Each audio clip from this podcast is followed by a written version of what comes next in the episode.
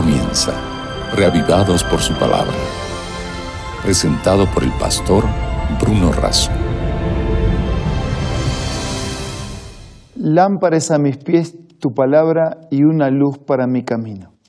Así, con este sentido de respeto y de reverencia, nos acercamos a la palabra de Dios todos los días, considerándola una lámpara y una luz. Ahora vamos a orar. Señor, al abrir tu palabra, por favor, ilumina nuestro caminar. Te lo pido y te lo agradezco en el nombre de Jesús. Amén. Hoy nos dedicamos al capítulo 25 del libro de Isaías. En esta caminata por las páginas de la Biblia, reavivados por su palabra, nos convoca todos los días para meditar de manera consecutiva y sistemática en un capítulo de la Biblia con el plan y el sueño de alcanzar la reflexión y la meditación de todas las Sagradas Escrituras. Hoy nos detenemos, como dije, en el capítulo 25, que es algo así como un canto de alabanza al Señor, como resultado de la actuación de Dios en el juicio sobre las naciones aledañas, vecinas a Israel, y entonces ahora el pueblo alaba, reconoce, expresa en una canción de victoria la gratitud a Dios por su intervención en el juicio. Por eso dice el capítulo 25, primer versículo, Señor, tú eres mi Dios, te exaltaré, alabaré tu nombre, porque has hecho maravillas. Y ahora enumera, desde tiempos antiguos tus planes son fieles, son seguros. Has convertido la ciudad en un montón de escombros, la ciudad fortificada en una ruina. Ya no es ciudad la ciudadela de los extranjeros, nunca más volverá a ser reconstruida. esas ciudades que nos atacaban, que nos amenazaban, que eran nuestra ruina y nuestra destrucción, ahora son escombros. Fue tu actuación y tu juicio la que terminó con nuestros enemigos. Versículo 3. Por eso te glorifica un pueblo poderoso. Te teme la ciudad de las naciones, porque tú has sido en su angustia un baluarte para el desvalido y un refugio para el necesitado, un resguardo contra la tormenta y una sombra contra el calor. Qué manera maravillosa de resumir la actuación de Dios. Señor, tú has sido un baluarte para el desvalido, ese, ese solito, tú has sido un baluarte, tú has sido un refugio para el necesitado, tú has sido un resguardo contra la tormenta, tú has sido una sombra contra el, contra el calor.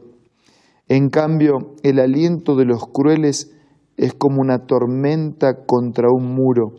Es como el calor en el desierto. Tú aplacas el tumulto de los extranjeros como se aplaca el calor bajo la sombra de una nube y ahogas la alaraca de los tiranos. Señor, no, no hay soberbia que pueda contra tu poder. No hay estrategia, no hay recursos, no hay ejércitos, no hay naciones que puedan contra tu amor para con nosotros y para con tus hijos. Versículo 6. Sobre este monte el Señor Todopoderoso preparará para todos los pueblos un banquete de manjares especiales. Sobre este monte, versículo 7, rasgará el velo que cubre a todos los pueblos, el manto que envuelve a todas las naciones. Versículo 8, devorará a la muerte para siempre el Señor omnipotente enjugará las lágrimas de todo rostro y quitará de toda la tierra el oprobio de su pueblo. El Señor mismo lo ha dicho. Este era un canto de victoria no solo por la liberación de aquellos enemigos puntuales, geográficos de aquellos días y de la muerte que algunos tenían que enfrentar como causa del accionar del enemigo, sino que esto es también un canto para la victoria definitiva sobre la muerte devorará la muerte para siempre. El Señor omnipotente enjugará las lágrimas de todo rostro y quitará de toda la tierra el oprobio de su pueblo. El mismo Señor lo ha dicho, ese versículo 8. Esta es palabra segura de Dios. En aquel día se dirá, sí, este es nuestro Dios, en Él confiamos, Él nos salvó. Este es el Señor, en Él hemos confiado, regocijémonos y alegrémonos en su salvación. Ese Dios que era un baluarte para el desvalido, ese Dios que era un refugio para el necesitado, ese Dios que era un resguardo contra la tormenta, ese Dios que era una sombra contra el calor, ese Dios que iba a terminar con los enemigos, incluso contra el peor de los enemigos, como diría San Pablo después, que es la muerte, ese Dios que terminaría con el mal sobre la tierra, ese Dios que permitiría que un día sus hijos puedan decir, este es nuestro Dios, le hemos esperado y Él nos salvará. Este es el Señor Todopoderoso, regocijémonos y alegrémonos en su salvación. Versículo 10, la mano del Señor se posará sobre este monte, pero Moab será pisoteada en su sitio como se pisotea la paja en el muladar. Allí extenderán sus manos como al nadar las extiende un nadador, pero el Señor abatirá su orgullo, terminará con la destreza de sus manos derribará, hará caer, abatirá tus muros altos y fortificados hasta dejarlos hechos polvo sobre la tierra. No hay muros altos, no hay armas, no hay estrategias, no hay recursos, no hay dinero, no hay soberbia que pueda, con el poder, con el amor, con la misericordia, con la justicia de Dios. Amigos, este es un himno dentro del libro profético de Isaías, un canto de alabanza al Señor por la victoria profetizada, prometida y segura que tenemos a través de su palabra. Yo estoy hablando en este momento para alguien que enfrenta luchas, que sin buscarlo tiene enemigos, que tiene opresores, que tiene heridas. Estoy hablando para alguien que tal vez enfrente un calor agobiante y no tenga una sombra. Estoy hablando para alguien que enfrenta una tormenta y no encuentra un resguardo. Tal vez estoy hablando para un necesitado que ni siquiera sabe cómo llegar a un refugio para obtener alimento. Tal vez estoy hablando para alguien tan desprotegido que no hay nadie que lo defienda. Tengo una buena noticia. Ninguno necesita quedar solo. Todos podemos ser alcanzados por la misma gracia, por el mismo poder, por el mismo amor, por la misma promesa, por la misma seguridad, por ese Dios omnipotente que si va a destruir el peor de los enemigos como es la muerte, cuánto más va a destruir los enemigos intermedios que tengamos.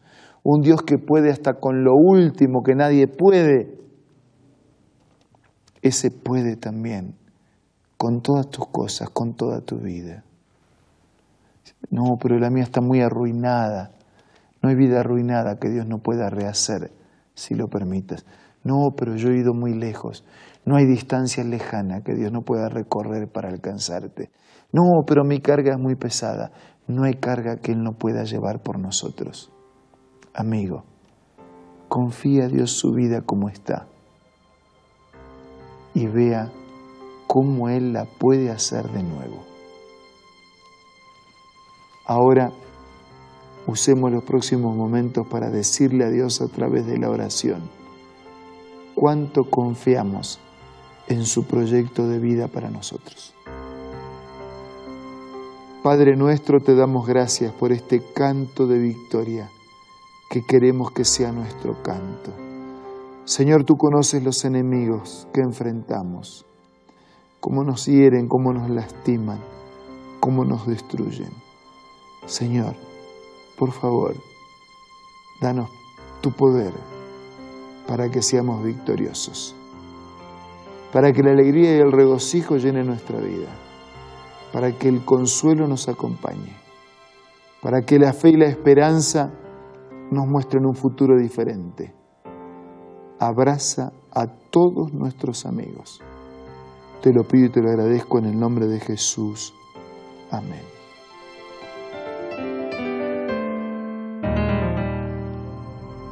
Muchas gracias por acompañarnos una vez más.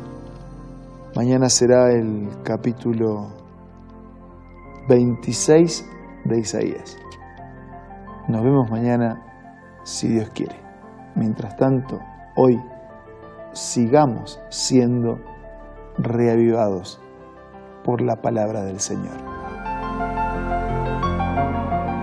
Esto fue Reavivados por su palabra, presentado por el pastor Bruno Razo.